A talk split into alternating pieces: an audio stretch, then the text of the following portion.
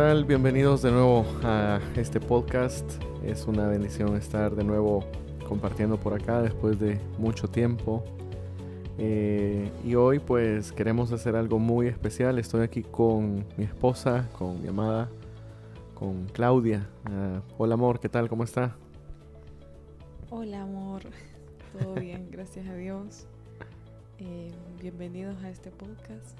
Esperamos que lo puedan disfrutar y que en las próximas grabaciones, que esperamos que ahora sea más seguido, también puedan acompañarnos.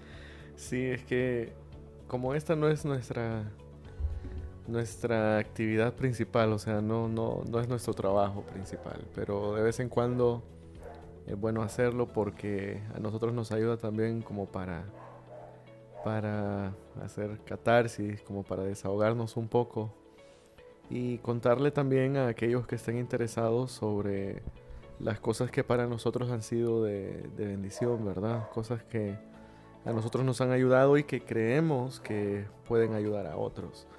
Y, hoy lo que queremos hacer es compartir nuestra perspectiva o nuestra experiencia en términos del matrimonio.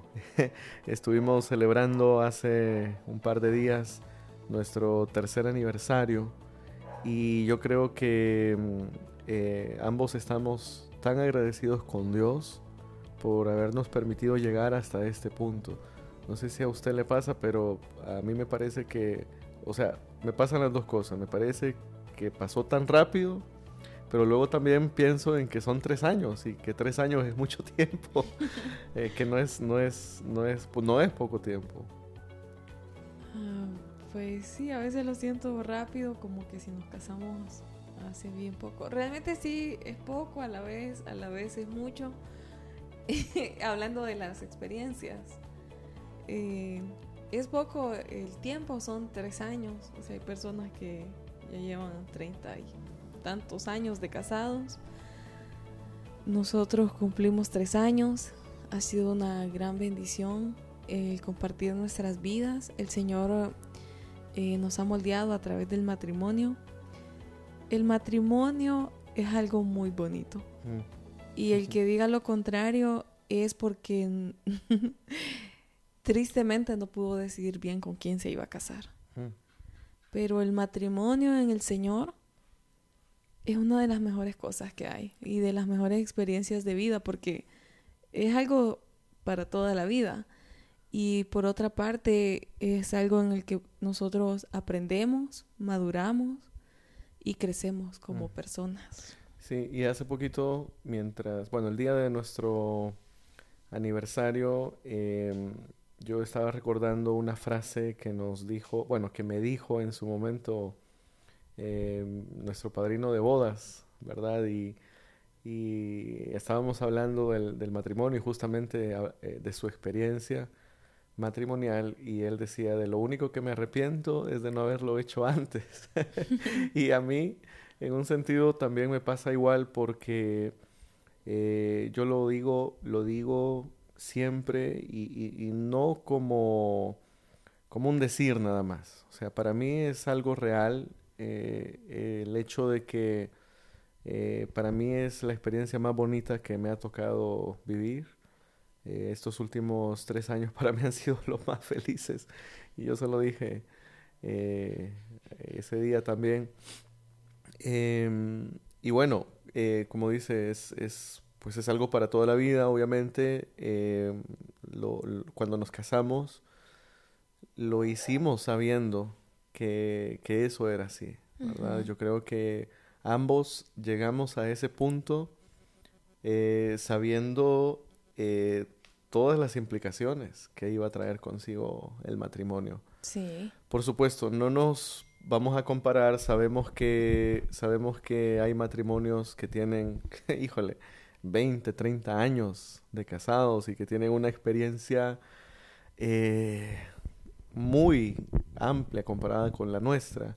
Pero yo creo que siempre es bueno que, ah, o sea, por mucho que sean eh, tres años nada más, pero, pero al final yo creo que las experiencias eh, se viven en el día a día, ¿verdad? Y aunque nuestra experiencia no sea tan grande, yo creo que algo podemos hacer para ayudar a parejas más jóvenes o no tan jóvenes algunas, o de repente muchachos que están con el dilema de si le entran o no al matrimonio, ¿verdad? Sí, es que el matrimonio, bueno, el pensar en si me caso o no, eh, no sé, si hay dudas, mejor no. Eso es lo que yo podría decir. Si hay muchas dudas, eh, si a lo mejor ya hay un noviazgo y siempre está esa duda en, la mente de decir, ¿será correcto o no? Entonces no lo hagas porque no hay seguridad. Mm. Porque eh, yo lo hablo por experiencia propia. Eh, cuando nosotros nos comprometimos, eh, yo me decidí a casarme y ya no hubo más dudas en mí de mm. decir, este, estaré haciendo lo correcto, será que me va a ir bien, me va a ir mal. Eh, tuve paz en el Señor y puse todos los planes en las manos de Él. Confié y gracias al Señor que nos ha ido muy bien. o sea que, que, un punto importante y para ir, digamos, eh, poniendo algunos puntos importantes para subrayar. Eh, el tema de la seguridad, ¿no? Creo que es algo clave a la hora de, de dar un paso hacia el matrimonio. Y la eh, paz, la, seguridad y la paz en el corazón. Porque, no, no hablando solo del matrimonio, pero la paz que el Señor nos da cuando vamos a tomar una decisión es algo inigualable. Y, o sea, esa paz trae también seguridad de decir, estoy haciendo lo correcto. Porque es, el Señor el que pone ese sentir y el que nos está guiando. Eh, siempre y cuando vaya conforme a su palabra, ¿verdad? Hay una, hay una, una, frase que recuerdo, que por cierto se la escuché a, a Dante Gebel hace, hace varios años ya.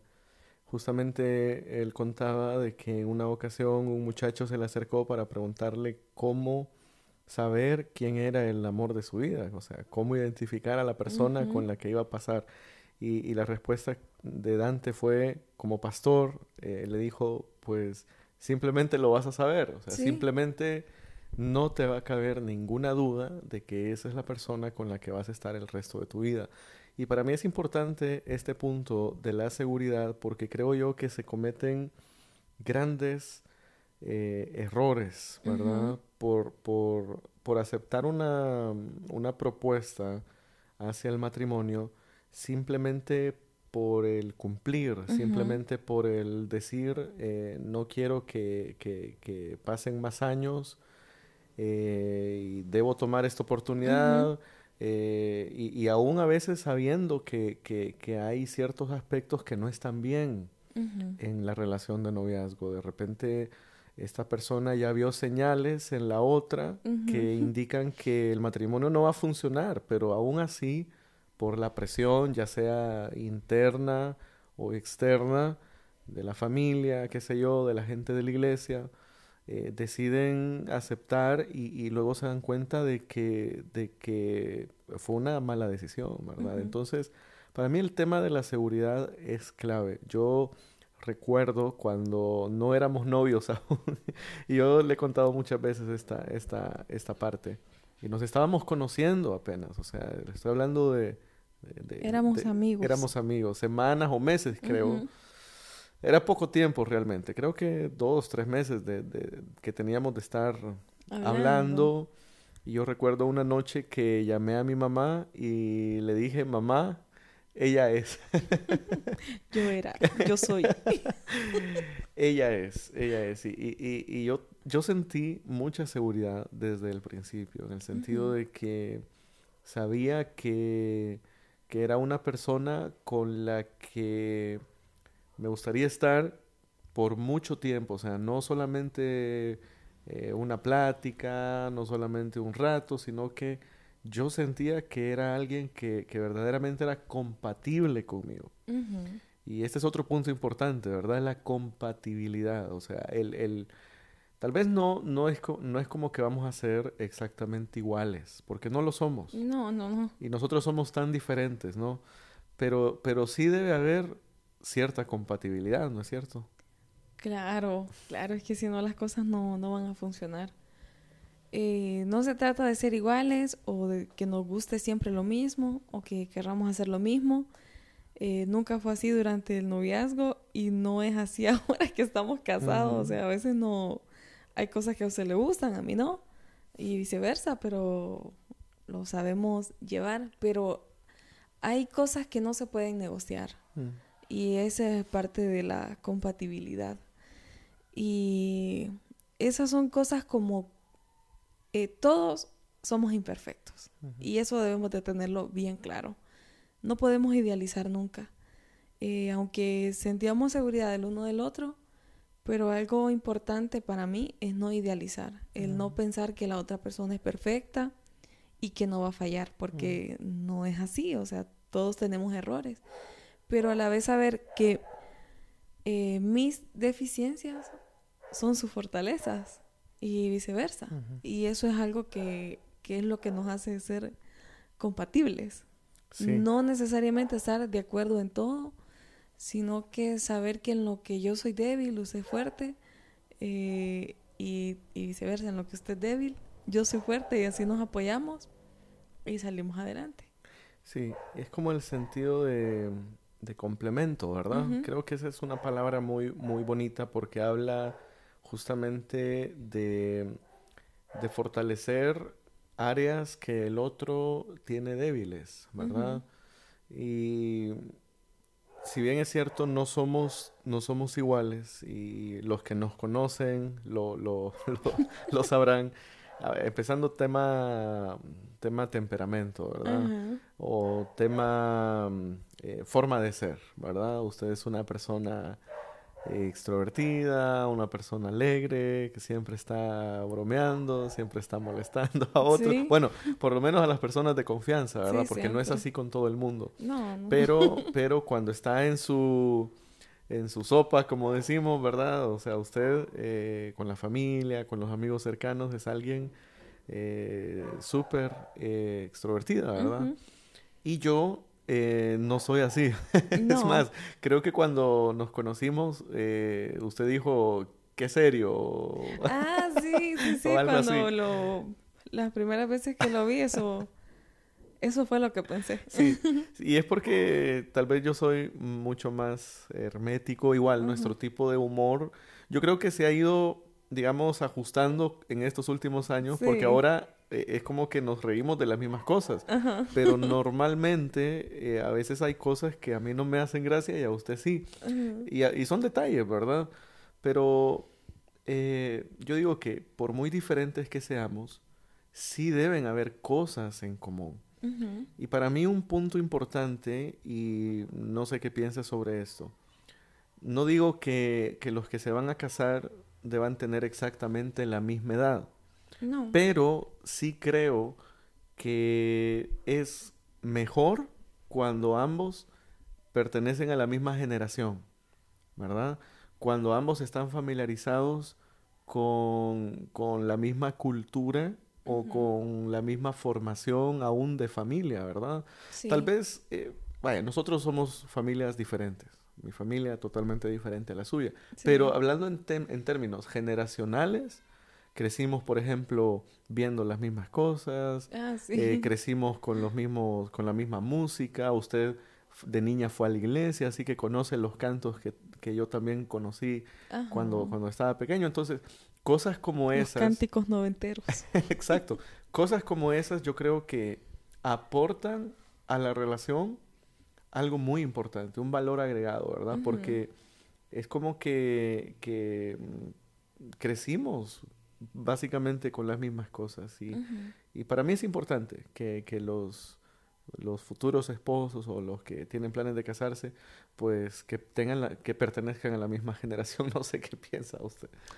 Sí, o sea, no va a ser algo determinante para todas las relaciones, porque hay, hay, hay casos que no sucede así y ya es voluntad del Señor y funciona.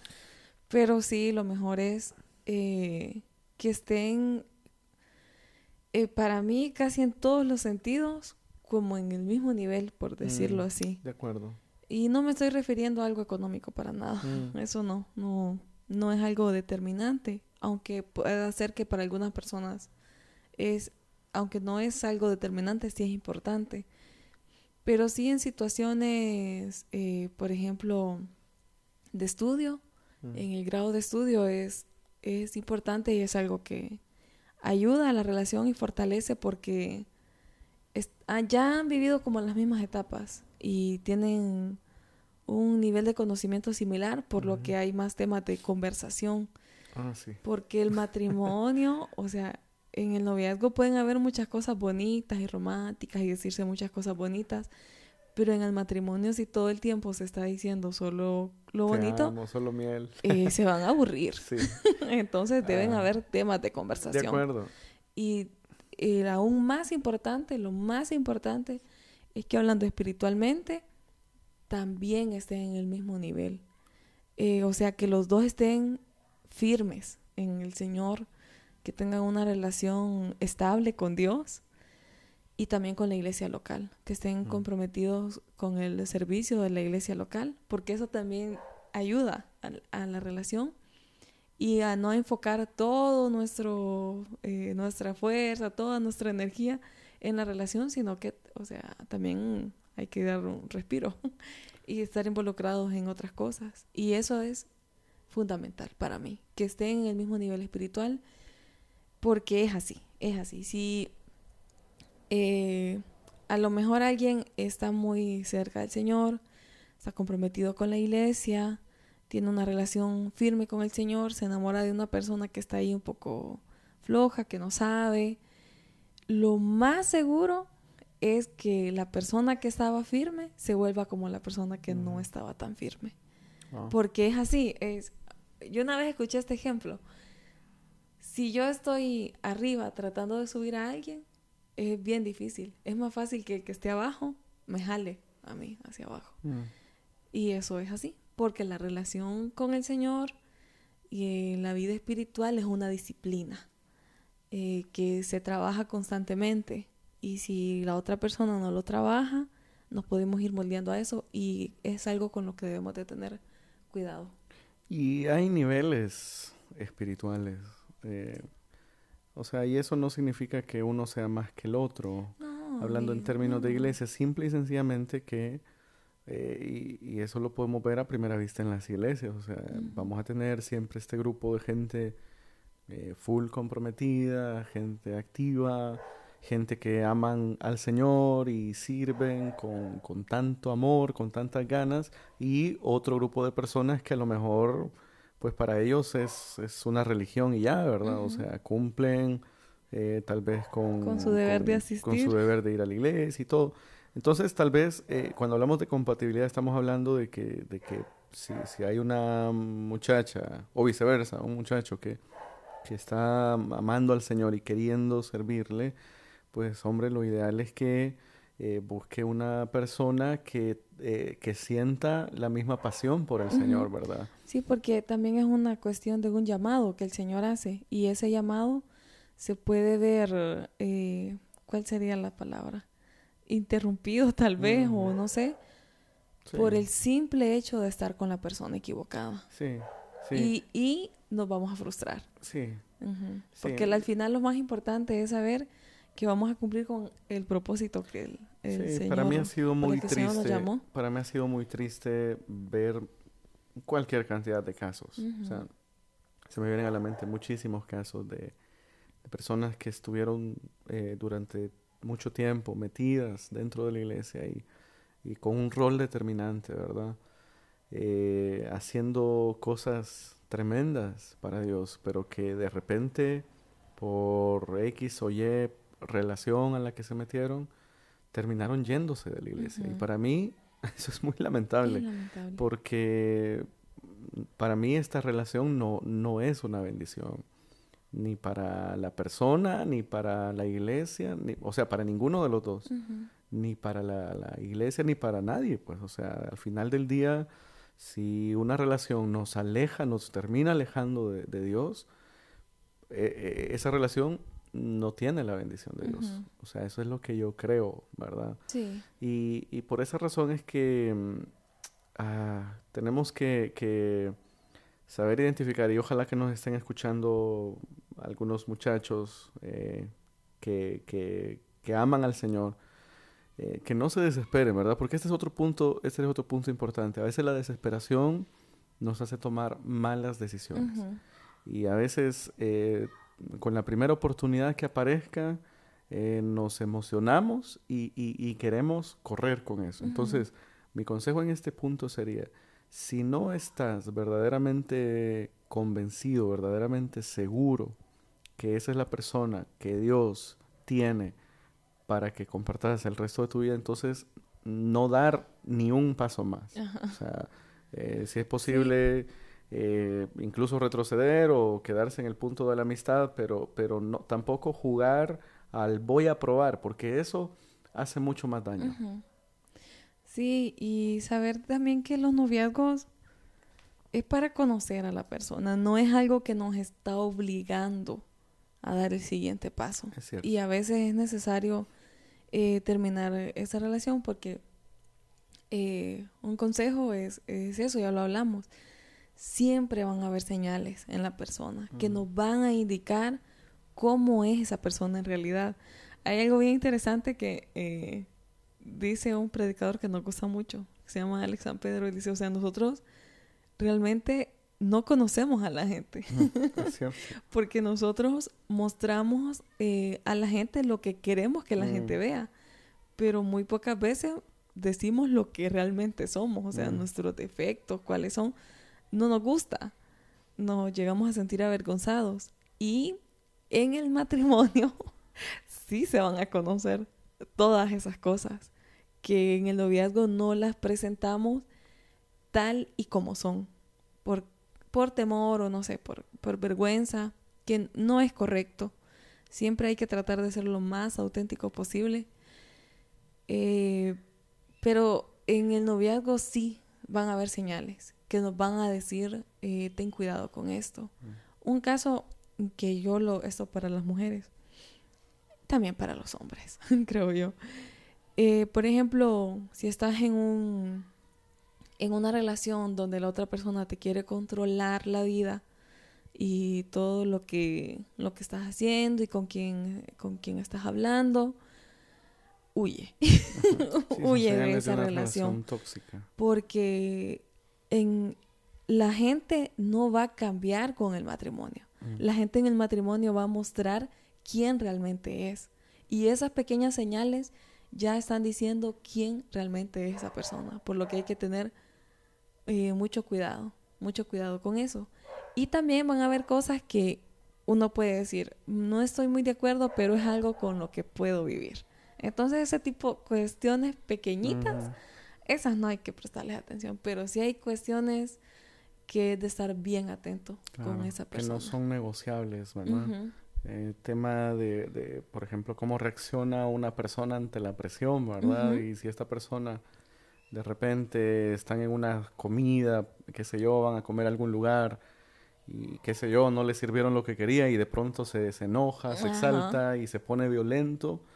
Eh, para mí eso es una señal. es una señal, y, sí. Y, debemos estar muy atentos a esto, ¿verdad? Porque, claro, eh, ya en una relación a largo plazo, estas cosas se, se, potencian, ¿verdad? y y la violencia que se muestra en lo pequeño luego aparece más frecuente y más fuerte ya en una relación de, matrimonio, ¿verdad? Entonces es ah, por eso la, la, necesidad de conocer bien a las personas.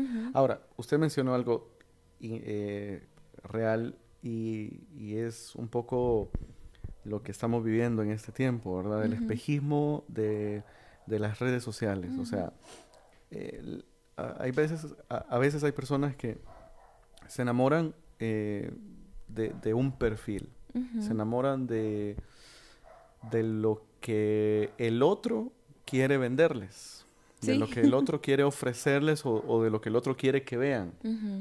Eh, y, bueno, es tan fácil como entrar a los perfiles hoy en día de, de Facebook o de Instagram o qué sé yo donde nos vamos a dar cuenta de que todas las vidas parecen perfectas, ¿verdad? Y todos con sus mejores ropas, sus mejores fotos, en los lugares bonitos, todo el mundo bien contento, ¿verdad? Pero no somos eso. Pero eh, no somos eso. Eh, y, esta es una realidad que hay que hablar. O sea, eh, dice un amigo mío que hay tres maneras de conocer bien a una persona y es trabajando con esa persona, jugando con esa persona y comiendo con esa persona.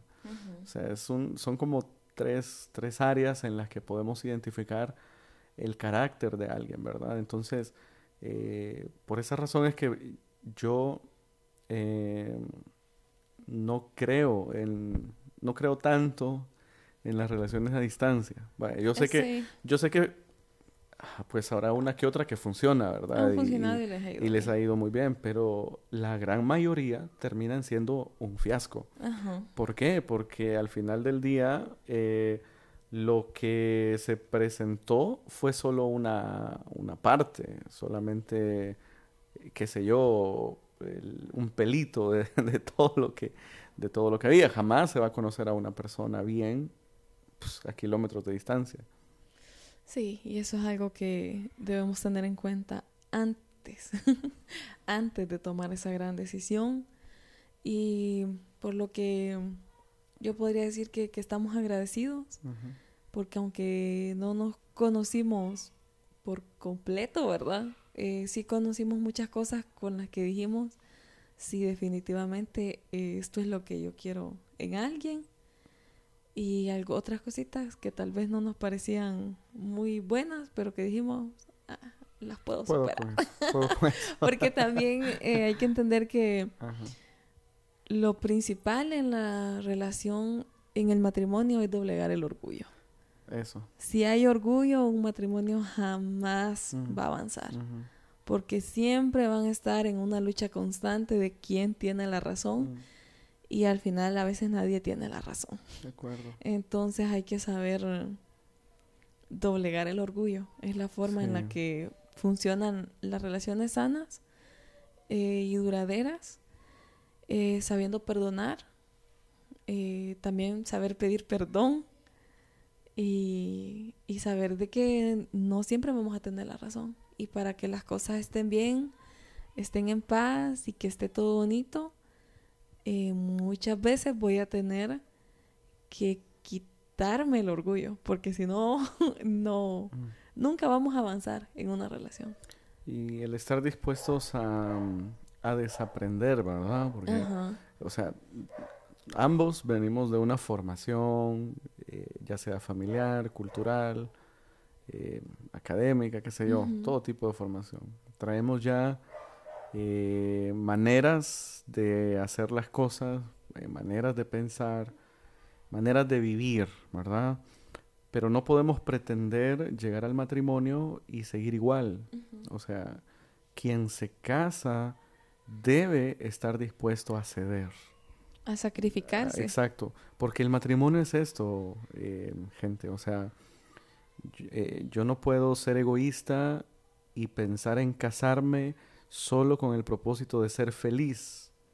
O sea, de, con el va, a fracasar. Sí, con el propósito de, de realización personal. Que, que, ojo, mucha gente ven el matrimonio como esto, o sea, lo ven como, como, como un hito, como una meta que cumplir en la vida, eh, como un punto de gratificación personal, cuando en realidad el matrimonio implica, para mí, es más dar que, que, que, recibir. O sea, y claro, en la medida en la que yo doy, así también yo cosecho, ¿verdad? O sea, el e, e, es, es, el, el, corazón, la esencia de la siembra y la cosecha, ¿verdad? El, el principio de, que Jesús enseñó, ¿verdad? Que eh, lo que uno quiere que, que, otros hagan con uno, uno hay que hacerlo, ¿verdad? Entonces, al final también eso, ¿verdad? Estar dispuestos a ceder, a a deconstruir muchas cosas que ya aprendimos, estilos de vida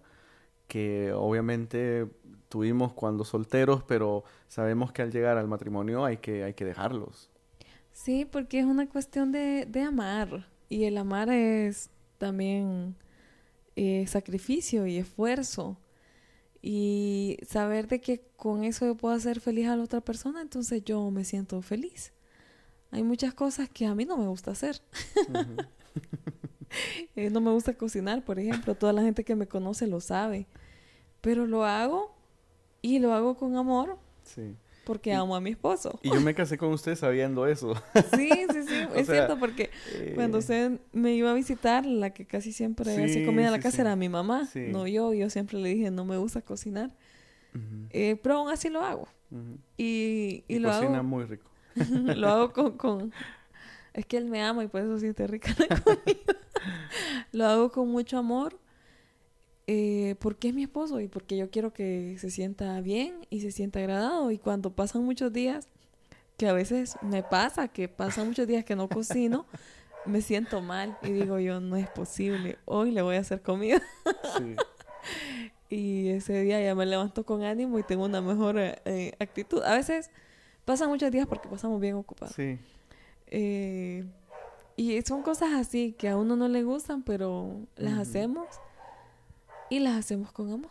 Claro, y yo creo que en la medida en que ambos cedan y estén dispuestos a sacrificarse por el otro, la relación se va también fortaleciendo, ¿verdad?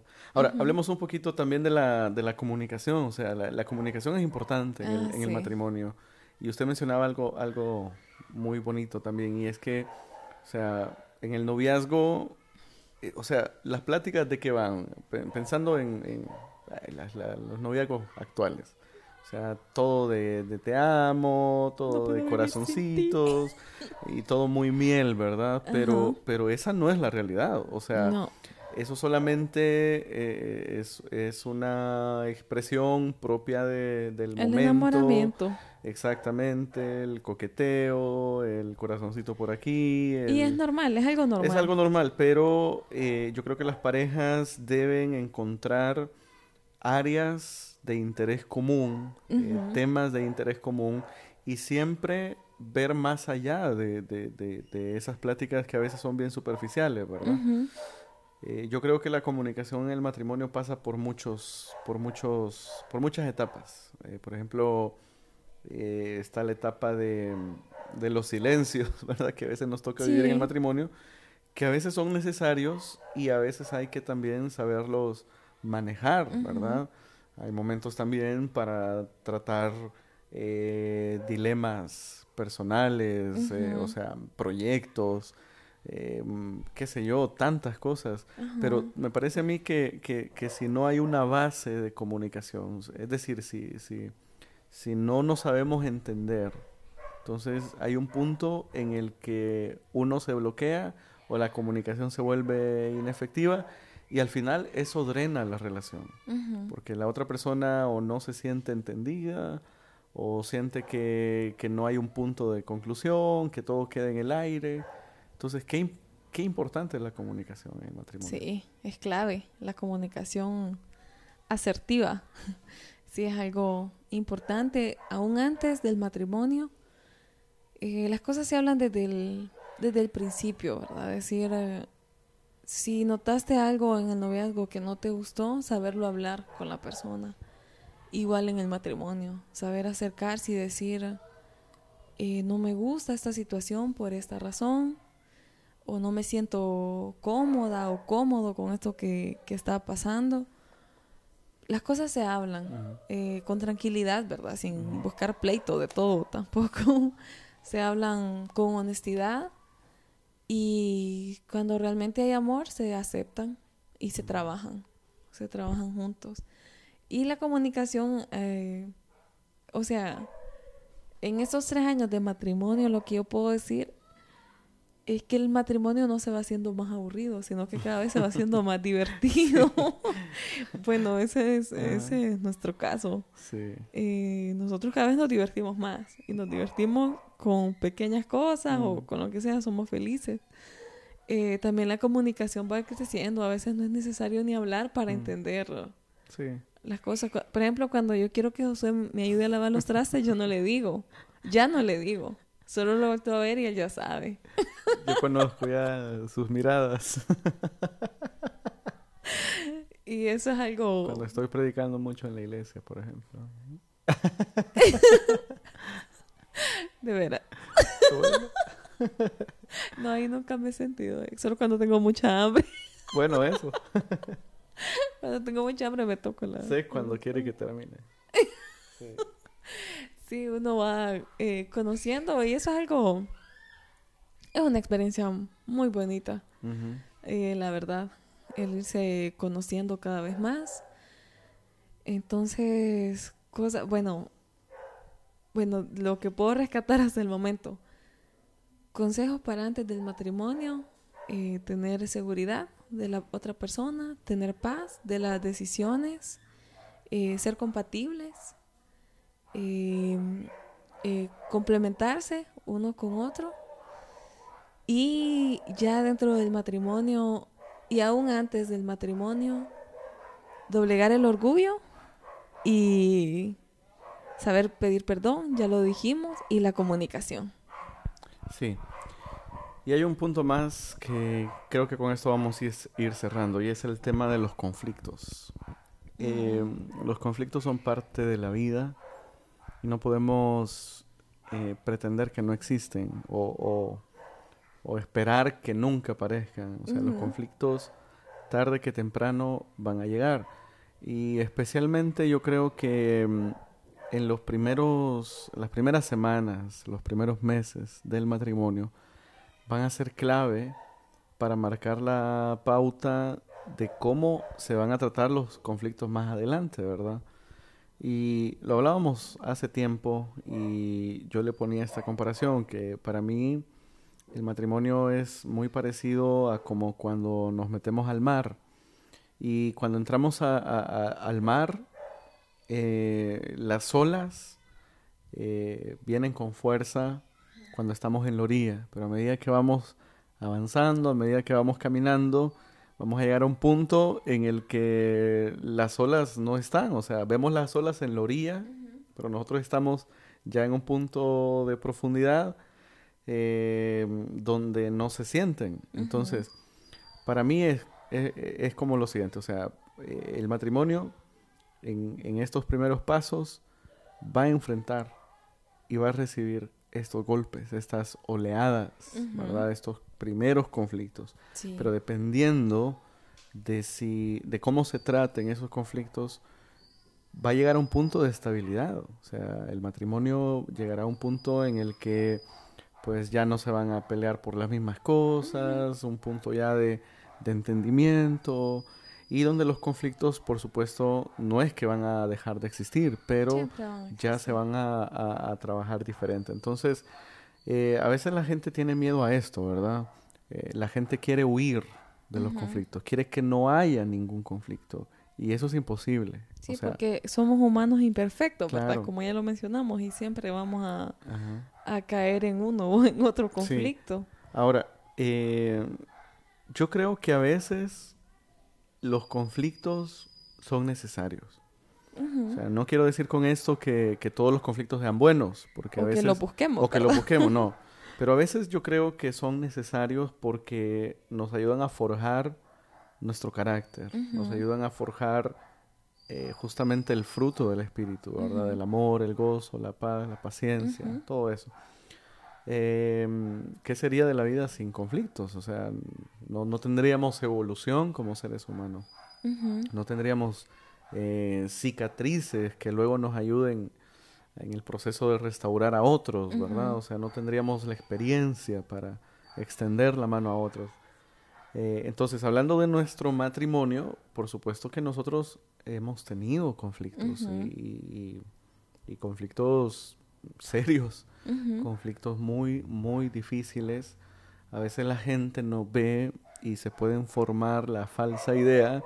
No piensen que... nunca peleamos. Exacto, sí, o sea, la gente puede formarse la falsa idea de que, de que somos la pareja ideal, ¿verdad? Y que todo como una telenovela, ¿verdad? Bueno, que en las telenovelas problemas es lo que más hay, ¿verdad? sí. Pero lo que quiero decir es que a veces la gente no ve y tal vez dice, wow, estos, estos tienen la vida perfecta cuando en realidad, eh, o sea, nosotros día a día estamos con desafíos, desafíos personales, eh, no todo el día estamos alegres el uno con el otro, o sea, hay, hay momentos de tensión, hay momentos de, de, de, silencios, ¿verdad? Que a veces no sabemos qué decir o cómo actuar. Eh, hay momentos de discusión también, por supuesto. Eh, momentos donde defendemos nuestros puntos de vista, cada quien, pero qué bonito es saber que pase lo que pase, al final del día vamos a estar juntos. Y que mañana vamos a amanecer juntos. Y que eso nos empuja al hecho de decir, ok, tengo que buscar la paz, tengo que buscar la paz porque mi compromiso no es para un año, no es para dos años, es para toda la vida. Y, y, también que nuestro compromiso es con Dios, primero. Y eso creo que es algo que nos motiva a, a, buscar la paz eh, entre nosotros. Sí, tenemos conflictos, tenemos situaciones difíciles a veces, no tan difíciles otras, pero yo creo que con eso lo hemos podido superar, o sea, con la ayuda del Señor en nuestro corazón, que Él es el que nos da amor, primero para que nosotros también mostremos amor. Eh, él nos perdonó primero y también por eso perdonamos. Y saber de que, mm, bueno, a mí eso es algo que siempre me ayuda a tener los pies en la tierra, saber que no soy perfecta, soy una persona imperfecta, pecadora, pero que Cristo me rescató. Entonces, si Cristo me rescató y me perdonó, yo también lo puedo hacer. Y eso es algo que, nos ayuda a, seguir adelante. Otra cosa que, quiero decir eh, también sobre las relaciones, y esto va para el noviazgo, es el tema de guardarse, que no lo mencionamos. Eso es algo muy importante. Eh, vivimos en una cultura muy loca, cada vez más, más loca, podría decir, en el que constantemente nos están bombardeando con mensajes antibíblicos. Esa es la realidad. Y que nos dicen que vivamos como queramos y que hagamos lo que queramos y que no hay consecuencias, pero eso es falso. Sí hay consecuencias, las van a ver eh, después, tal vez no en el instante, pero siempre van a haber consecuencias, ya sean eh, físicas o emocionales, siempre las van a ver. Entonces, no es la forma correcta de vivir. No voy a profundizar en ese tema porque es un tema muy, muy grande, pero para los noviazgos cristianos, que sepan guardarse, que sepan dónde se van a ver, a dónde van a ir, eh, que siempre tengan una persona a la que le digan para dónde van y a qué horas más o menos van a regresar. Y eh, toda esa, o sea, todos esos detalles es importante tener una persona cercana a quien le hablemos y lo, lo mejor serían nuestros padres, ¿verdad? Eh, pero que no, no nos creamos lo suficientemente fuertes para vencer las tentaciones, porque siempre van a haber. Pero eh, una, confiar en el Señor, sobre todo, y también saber de que eh, el Señor tiene un plan perfecto para nosotros y que el matrimonio va a ser mucho mejor, mucho más bonito cuando tomamos la decisión de, guardarnos, de cuidar nuestros cuerpos para el Señor primeramente y después para la persona con la que nos vamos a casar. Entonces, sí saber dónde vamos a estar, eh, con quién vamos a estar, es algo importante. No, no dejar, eh, o sea, no dejar pasar el tiempo estar solo en un lugar mucho tiempo. O sea, son cosas peligrosas y esa es la verdad. Y no hacer caso a la opinión del mundo que nos dice vive como quieras. Mejor aprendamos a escuchar la voz del Señor a través de su palabra eh, que nos dice eh, tu cuerpo es templo y morada del Espíritu Santo. Entonces, eso es algo muy importante también. Sí, claro. Tema pureza, creo yo que puede evitar muchas eh, muchos problemas a futuro, ¿verdad? Y también, o sea, no solo pureza física, también pureza en las conversaciones que tenemos. Claro que sí.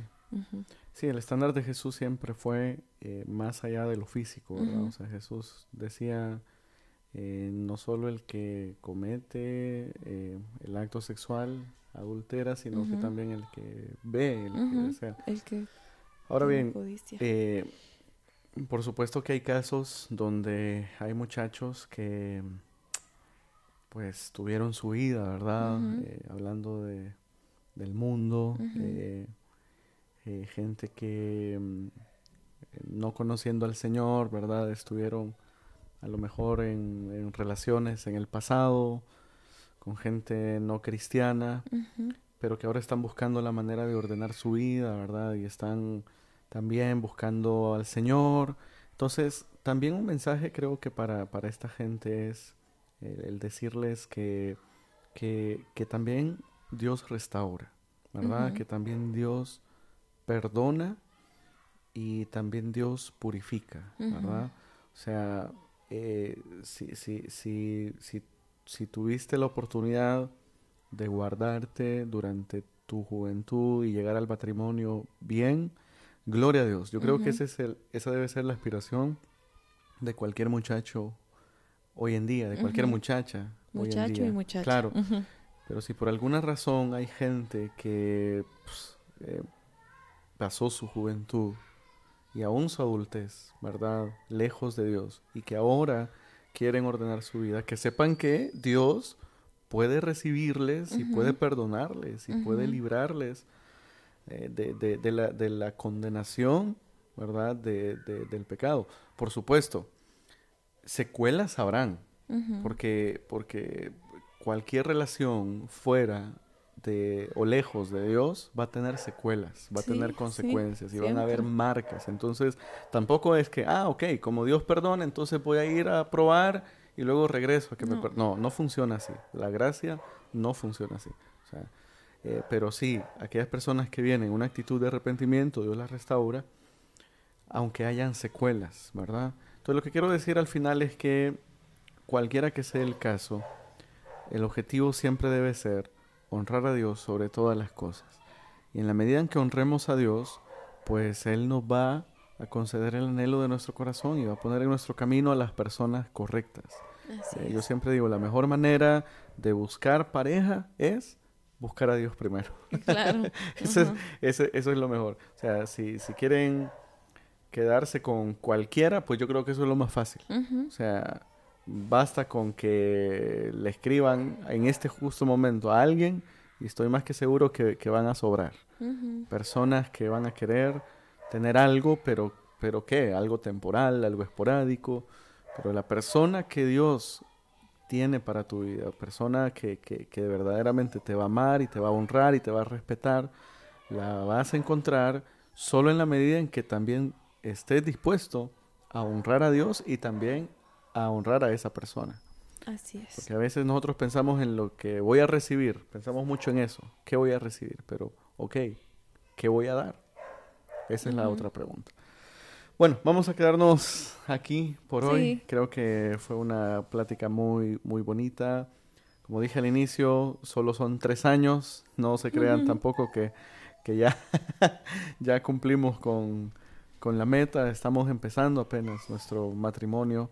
Disculpen a nuestro perrito. Sí, eh, tenemos ahí el perrito que está haciendo bulla. Pero bueno, eh, estamos empezando nuestra relación matrimonial y yo espero que dentro de muchos años estemos hablando también con, con, el mismo amor, con la misma pasión. Yo creo que si, si seguimos como vamos ahora, amando al Señor, creo que lo vamos a lograr, ¿verdad? Sí. Y, y, y oramos por todas las parejas, por, por de repente gente que, en este momento está sola, que quieren en algún momento casarse, pues oramos para que Dios abra puertas, ¿verdad? Y que conozcan a la persona indicada.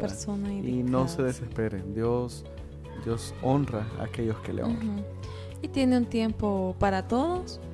Eh, y no la, o sea, la vida de todos no va a transcurrir al mismo tiempo ni de la misma forma. Todos somos diferentes y Dios tiene un plan para cada uno de nosotros. Debemos confiar en ese plan del Señor y confiar en su tiempo y en su voluntad. Así es. Bueno, nos quedamos hasta aquí entonces. Eh, un gusto haber compartido y nos escuchamos luego. Muy pronto. Dios les bendiga.